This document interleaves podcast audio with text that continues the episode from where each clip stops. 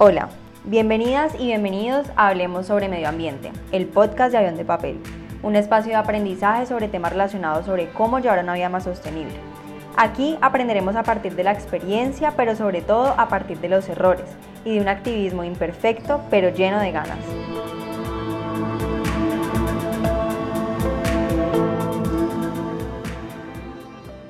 Hola, bienvenidas y bienvenidos nuevamente a otro episodio. Sé que llevamos tiempo sin conversar, sin aparecer por aquí, eh, pero la idea es comenzar nuevamente con estos espacios de reflexión y de charla que realmente me gustan mucho. Sobre todo porque yo pensaba que em, al principio el podcast era realmente eh, una conversación unilateral pero cuando ustedes terminan de escuchar el podcast y van a mis redes sociales a decirme, mira, me pasó esto, entendí esto, me gusta tu podcast, me siento de alguna manera que, me responden y termina siendo una charla muy, muy bonita y, sé que les está llegando y eso me alegra mucho. Eh, y quiero aprovechar este espacio también para agradecer a todas esas personas que sacan el tiempo para escucharme, para hablar conmigo, para mandarme mensajes, eh, y para apoyar todo este proyecto que para mí es tan importante. Eh, hoy quiero hablar como de un tema que se relaciona muchísimo, del que he estado pensando, eh, que he estado reflexionando, que he estado cuestionándome muchísimo al respecto y puede que sea una opinión un poquito en muchos aspectos puede ser contradictoria, puede que muchas personas no estén de acuerdo conmigo, puede ser un poquito polémica, pero quiero compartirla con ustedes y que ustedes también puedan reflexionar y, cuestionarse al respecto, porque siempre mi invitación es a que ustedes eh, cuestionen absolutamente todo. Y en algún punto pensé que el final de mis cuestionamientos era simplemente el volverme vegana o simplemente comprar ropa de segunda mano o simplemente no consumir tanto plástico. Pero realmente también pienso que debemos cuestionar incluso hasta esas soluciones y esos hábitos a los que hemos llegado por otro tipo de cuestionamientos, ¿no? Y les digo esto porque siento que muchas veces cuando, cuando llegamos a un nuevo hábito, por ejemplo, eh, al veganismo, y ya nos encontramos en ese momento y estamos lidiando con todas las cosas que esto conlleva, pues nos damos cuenta que estamos dentro de una etiqueta. Y yo siento que las etiquetas en muchos sentidos nos limitan muchísimo. Yo recuerdo que cuando empecé a ser vegana lo primero que me daba temor eh, era pues que efectivamente me lo dijeron, que, que la gente iba a decir que yo era una exagerada, que si me iba a volver una complicada, que intentaran no volverme tan difícil porque después no, iba, no iban a querer salir conmigo a comer a ninguna parte, que me iba a volver insoportable, que bueno, mil cosas. Y después cuando la gente empezó a aceptarlo me daba miedo horrible que de pronto quisiera comer queso y que alguien pudiera verme y juzgarme como, oye, esta no era la vegana y mírenla comiendo queso. Y muchas veces caí diciendo, pues esta gente ni siquiera hace nada y me juzgan a mí que estoy intentando hacer algo y fallé Sí, entonces entramos como, como en esa discusión eterna que, que pienso que empieza cuando, cuando empezamos a pensar qué va a decir la otra gente. Y es muy, muy difícil porque vivimos en sociedad, es inevitable pensarlo en todos los aspectos de nuestra vida. Muchas veces yo dije, a mí no me importa lo que piense la gente, pero también muchas veces después me vi haciéndome la pregunta, pero ¿qué va a decir la gente de esto, cierto? Y, pienso que si existiera solo yo en el mundo y estuviera en un proceso de volverme vegana y comiera queso, me sentiría mal conmigo porque es todo un proceso y es un esfuerzo que estoy haciendo. Pero también diría, listo, la próxima vez eh, sé que no consumo queso, voy a intentar hacerlo de esta manera y, y tal vez no entraría en esa discusión y en ese dilema de qué va a decir la gente, ahora me van a juzgar, ahora horrible, ¿cierto? Porque estoy dentro de una etiqueta que realmente si, si a mí me preguntan, Sara, ¿tú eres vegana? O, cómo te describes? ¿O qué dirías de ti? Pues empezaría a nombrar todas las etiquetas con las que yo pienso que encajo, que en últimas no termino encajando completamente. Entonces yo diría, soy Sara, soy diseñadora porque eso fue lo que estudié, soy mujer porque pues eh, según mi anatomía y bueno, muchísimas cosas que nos han dicho, pues yo considero que soy mujer, eh, soy heterosexual, Em, soy vegana, soy activista, soy ahora podcaster, soy creadora de contenido, soy eh, fotógrafa, soy ama de casa, soy... ¿Con cuántas etiquetas nos podemos identificar?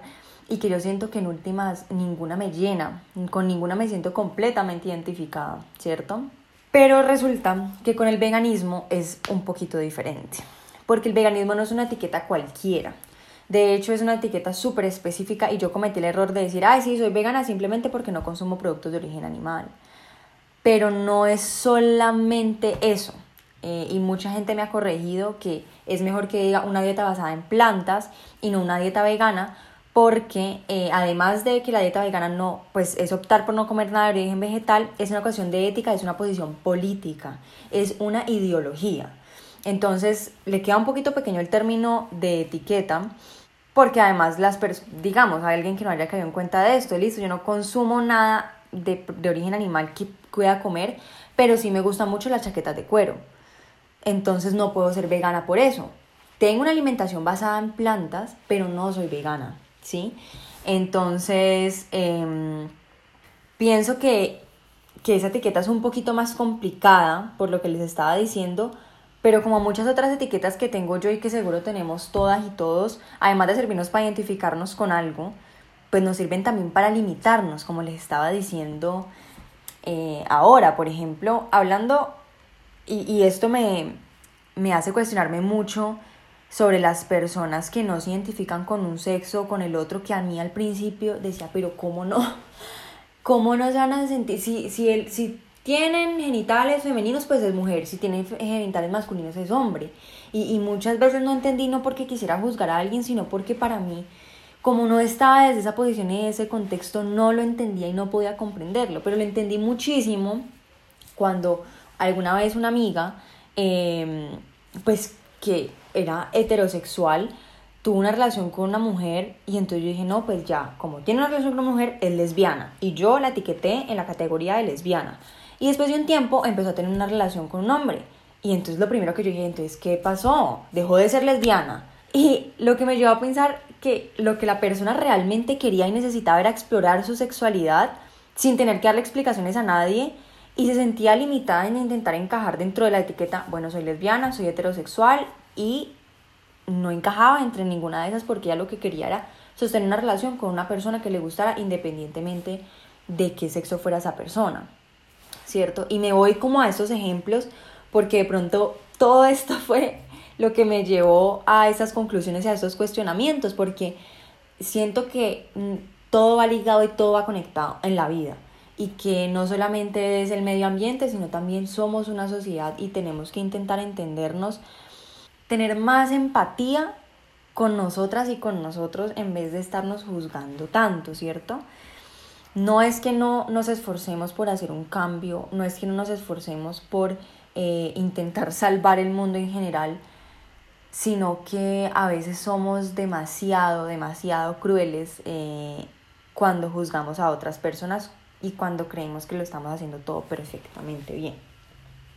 Y, yo sé que muy seguramente la comparación de esas etiquetas de ser vegana o vegano y ser homosexual, lesbiana, lo que sea, eh, pues es, es, completamente diferente. Pero siento que se conectan en el, en el, punto en que nos encontramos en un proceso de cambio, de cambio de hábitos y de estilo de vida. Y para la mayoría de personas no es fácil cambiar de un momento a otro. De hecho, muchas veces es contraproducente. Porque cuando nos sentimos obligadas eh, presionadas o estamos acostumbradas a cierto producto que en muchos casos es activo, como lo podría ser el azúcar, por ejemplo, o como a mí me pasa con el chocolate, yo estoy segura que soy adicta al chocolate. no tengo pruebas, pero tampoco tengo dudas. Preferimos desistir a seguir intentándolo. Y es aquí donde entra la etiqueta limitante y angustiante que me dice que si soy vegana no puedo comer nada indebido, si soy lesbiana no puedo estar con un hombre, si soy ambientalista, ¿qué hago con una botella plástica? ¿Cierto?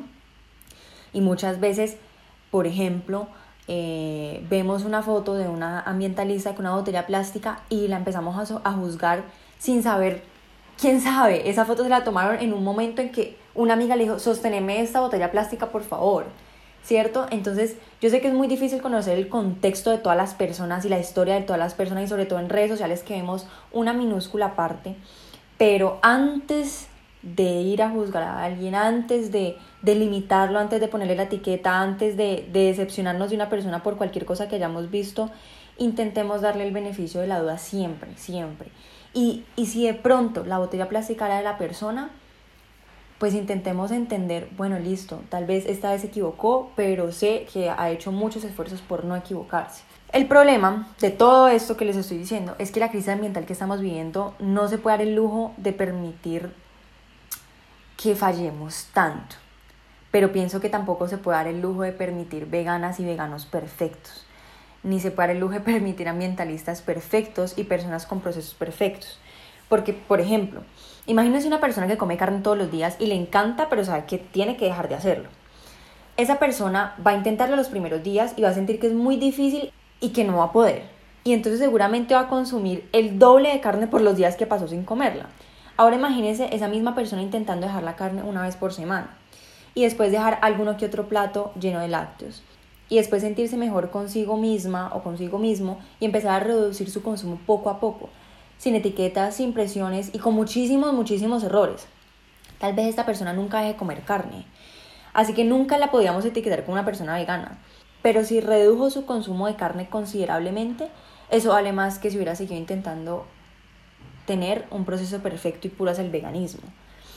Yo entiendo que la crueldad animal no puede esperar a que decidamos si queremos dejar de comer carne y lácteos, pero no todas las personas lo entienden de esa manera y sobre todo no todas y todos están dispuestos a hacerlo. Hay personas que simplemente no les interesa el maltrato animal y esto es en serio. Entonces esas etiquetas son inútiles y lo que hacen es crear un bloqueo y un rechazo. Lo mismo sucede con el ambientalismo, con el plástico, con la bicicleta, con el consumismo y con todos los procesos que, que, la gente está intentando llevar. Todos estos procesos son imperfectos y está bien que fallemos porque intentarlo sirve más que no hacer nada en absoluto. El mundo cambia con un montón de personas haciendo un activismo imperfecto pero lleno de ganas. Y es lo que siempre digo y es lo que intento llevar y por eso muchas personas me han dicho que soy una tibia, que soy una flexible, que el mundo no se cambia si no hacemos los esfuerzos suficientes, pero pienso que, que es mejor de esta manera. Miren, yo empecé mi proceso hace más o menos un año y medio o dos años y lo primero que me dijo mi pareja fue, ni creas que a mí me vas a convertir, porque mucha gente piensa que el veganismo, el vegetarianismo y todo es un culto en que queremos que todas las personas se vuelvan veganas y vegetarianas. En el fondo sí, pero, pero queremos disimularlo. Y entonces yo le dije a él, no, no importa, yo no te estoy exigiendo absolutamente nada. Es como si él se quisiera pintar el, el, pelo de rosado y me dijera a mí que me lo tengo que pintar porque él se lo está pintando. Creo que no, no, no debería ser así y era mi proceso personal y yo estaba entendiendo cosas que él tal vez no estaba entendiendo en ese momento y, y, que tal vez de pronto nunca iba a entender y para mí estaba bien. Y yo en muchas ocasiones, aquí nos turnamos eh, la, las preparaciones de las comidas y en muchas ocasiones a mí me tocaba hacer el almuerzo y él me decía, no, pues qué pena que tengas que hacer el pollo, la carne, y yo decía, no, a mí, pues yo no tengo ningún problema. Es decir, entiendo muchas cosas ahora que tal vez antes ni siquiera entendía o no le prestaba atención, pero pues toda mi vida he hecho carne y pollo. No voy a empezar a, a decir, oh, qué asco, no puedo creer que esté haciendo esto, un animal muerto en mi casa. No, porque, porque pues entiendo y ese es el elemento de él y está bien, pues... Eh, y, y, no voy a hacerle un show al respecto, ni lo voy a juzgar ni nada. Y hace poco me dijo, oye, creo que, que quiero empezar a reducir mi consumo de, de alimentos de origen animal. Y yo, mejor dicho, casi hago fiesta en la casa, pero lo disimulé. eh, y le dije, me parece perfecto, si quieres vamos poco a poco, yo no te voy a empezar a hacer almuerzos de tofu salteado con verduras y quinoa porque sé que es muy extremo pero sí, más bien le voy a hacer una o dos veces a la semana, lentejas, frijoles, ¿cierto? Empezar a cambiarle un poco para que no sienta que es súper abrupto. Pero yo no lo llegué a nada, no lo forcé a nada, simplemente él empezó a ver mi proceso y empezó a entender muchas cosas y dijo, bueno, creo que no es algo del otro mundo y que puede yo también intentarlo y creo que con todo lo que entiendo ahora es necesario. Y para mí ha sido el mejor resultado del mundo. ¿Se demoró? Pues sí, se demoró, pero es mejor que, que se demore a que nunca hubiera pasado absolutamente nada. Igualmente, con todo esto, eh, también me han surgido muchos cuestionamientos acerca del veganismo como tal. Como les estaba diciendo al principio, para mí el cuestionamiento final era como ser vegana en cuanto a la alimentación. Pero hace poco eh, empecé a pensar mucho sobre eso también. Porque compré un libro de recetas veganas y la persona que lo hace hace unos postres veganos espectaculares y lleva mucho tiempo siendo vegana y utiliza miel en alguna de sus preparaciones. Y yo dije, bueno, ¿será que ella no entiende que la miel no es vegana? No entiendo por qué utiliza miel. Y les voy a leer lo que está en el libro de ella, que me pareció muy interesante que también lo cuestionemos. Dice, en varias recetas de este libro utilizo miel, pero cuando lo hago siempre te propongo el sustituto vegano más adecuado. Siendo un libro plagado de postres sin ingredientes de origen animal, creo que la introducción puntual de miel merece un comentario aparte. Después de años siendo vegana, en un viaje por la Toscana descubrí un lugar llamado Fattoria La Vialla. Este negocio familiar es una granja biodinámica con un terreno de más de 10.000 hectáreas donde los dueños, la familia Lofranco, cultivan y elaboran una gran variedad de productos orgánicos. Con el tiempo y a fuerza de pasar allí temporadas, interactuar con sus trabajadores, disfrutar de la naturaleza y de sus comidas al aire libre, me acogieron como una más, convirtiéndose en uno de mis refugios y lugares favoritos en el mundo. La Fatoria tiene su propia y pequeña producción de miel. En la vialla, las abejas siguen su propio ciclo de producción natural de miel.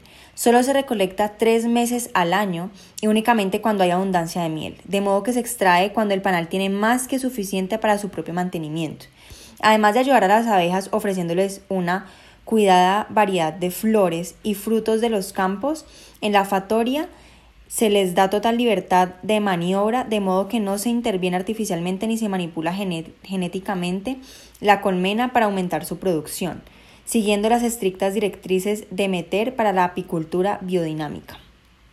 Conocer de primera mano el trabajo de Humberto, su apicultor, su amor por las abejas y el escenario que ha creado para que pueda mantener su ciclo natural de vida me hizo replantearme mis ideas acerca del consumo de miel. Obviamente esto pierde sentido si voy al supermercado y compro el primer bote de miel que encuentre. No estoy a favor del consumo de miel que ha sido producida industrialmente, motivo por el cual no compro el 98% de las mieles disponibles en el mercado. Solo utilizo miel cruda, sostenible, ecológica, libre de maltrato y producida de modo consciente. Afortunadamente, la vialla no es una excepción. Cada vez más apicultores del mundo apuestan por una producción de miel sostenible y respetuosa con el ciclo natural de las abejas. Conocer la procedencia de los ingredientes que compramos y cómo han sido obtenidos es una gran responsabilidad que todos nosotros debemos tener como consumidores. Y esto me abrió un universo de preguntas y de cuestionamientos y de cosas acerca de mi alimentación, porque en la casa de mis padres, que es una finca, empezaron a poner gallinas. Y no tuvieron que talar árboles, eh, las gallinas están en la casa pastoreando libremente, obviamente tienen su refugio para que puedan dormir si llueve, le hicieron techo, eh, les dan alimento, no las obligan a tener huevos, sino que los huevos que ellas tienen simplemente pues son a, su ritmo, a su manera. Eh, mejor dicho, las gallinas salen y uno las puede acariciar porque son súper mimadas. Y sin embargo yo dije, no, yo no puedo consumir esos huevos porque es que soy vegana y no consumo huevo y no consumo huevo y no consumo huevo y no consumo huevo. Y después de leer esto dije, bueno, ¿por qué no consumo el huevo de mi familia? Realmente, eh, por todas las razones que, por las que yo no consumo huevo, pues no están allí, no existen. Digamos que lo, lo que dice ella, si voy al supermercado, muy seguramente pues el huevo que voy a comprar en el supermercado no es, lo, no es el mismo. Pero si me lo da mi mamá, que conozco las gallinas, que sé lo que le da, que, que sé en el entorno en el que viven, que es la cosa más sostenible del universo, no le veo ninguna razón a no consumirlos, ¿cierto? Y entonces esa etiqueta de vegana ah, para cualquier persona del mundo, pues yo no la tendría. Entonces pienso que que realmente más allá de volvernos veganos o veganas, más allá de volvernos unos ambientalistas perfectos, más allá de estar juzgando a las otras personas que tienen un proceso diferente, más lento, con errores que nosotras y nosotros, pues es empezar a ver, bueno, esto es lo que yo pienso que está bien, esto es lo que yo he investigado, esto es lo que yo sé, esto es lo que yo conozco y con esto es lo que yo estoy de acuerdo. Y por este camino es el que yo me voy a ir no importa bajo qué etiqueta eh, me pongan, porque creo y, creo que en este momento las etiquetas no sirven de nada. como decía al principio, solo sirven para limitarnos y para llenarnos de un montón de prejuicios y, ayudarnos a, a juzgar a una persona por no estar dentro de esa etiqueta perfectamente. No sé, pues qué piensen ustedes, este era mi punto de vista y quería compartirlo porque me parece urgente que en este momento en que tantas personas quieren acercarse a un estilo de vida diferente, a un estilo de vida mucho más sostenible, no encuentren ningún bloqueo, no encuentren ningún rechazo y no encuentren ningún impedimento y sobre todo no piensen que es un proceso completamente perfecto, que era lo que a mí me pasaba al principio, que yo seguía unas cuentas y a unas mujeres que tenían la vida perfecta a mi parecer y me di cuenta que llevaban primero muchos años en esto y segundo debieron cometer un millón de errores para llegar allí. Y yo no soy muy paciente conmigo misma muchas veces. Entonces, eh, al principio cuando quería dejar el plástico, quería botar todo lo que tenía de plástico, así estuviera nuevo, y comprar todo de bambú, sostenible y todo. Y dije, es una bobada, voy a, hacer, voy a terminar haciendo más basura voy a terminar contaminando más. Voy a terminar de usar lo que tengo, si está nuevo puedo regalárselo a otra persona que sí lo vaya a usar. Y poco a poco mi basura se fue reduciendo hasta el punto que ya no produzco la misma que antes, sigo produciendo basura. No es que yo no tenga basurera en mi casa, creo que en este, en este momento de mi vida es muy difícil no tener basurera, pero sí sé que la he reducido un montón con todos los procesos. ¿Cuántas veces tuve que compostar? Se me dañó la compostera, se me pudrió, le salieron moscas, eh, hasta que llegué al punto en que entendí cómo funcionaba todo y la pude, la pude seguir haciendo fácilmente. Lo mismo con, el, con mi alimentación, lo mismo con la manera en que me he visto, todo, todo está conectado y para mí lo más importante no es volvernos unas personas perfectas, porque pienso que la perfección no va a salvar el mundo. Lo que va a salvar el mundo, y como les decía antes, era es un montón de personas intentándolo, fallando y fracasando, pero intentándolo. Y entre más personas lo estemos intentando, pues eh, más cambios vamos a poder ver. Entonces, gracias por escucharme este ratico. Espero que nos podamos escuchar la próxima semana. Por favor, cuéntenme qué piensan. Estoy en mis redes sociales, estoy en mi página web. Eh, muy muy pronto estaré en YouTube también haciendo videos de recetas veganas eh, para que también podamos aprender un montón y espero que podamos seguir aprendiendo muchísimo más, podamos seguir reflexionando y podamos seguirnos cuestionando. Nos vemos entonces la próxima semana en un próximo episodio. Chao.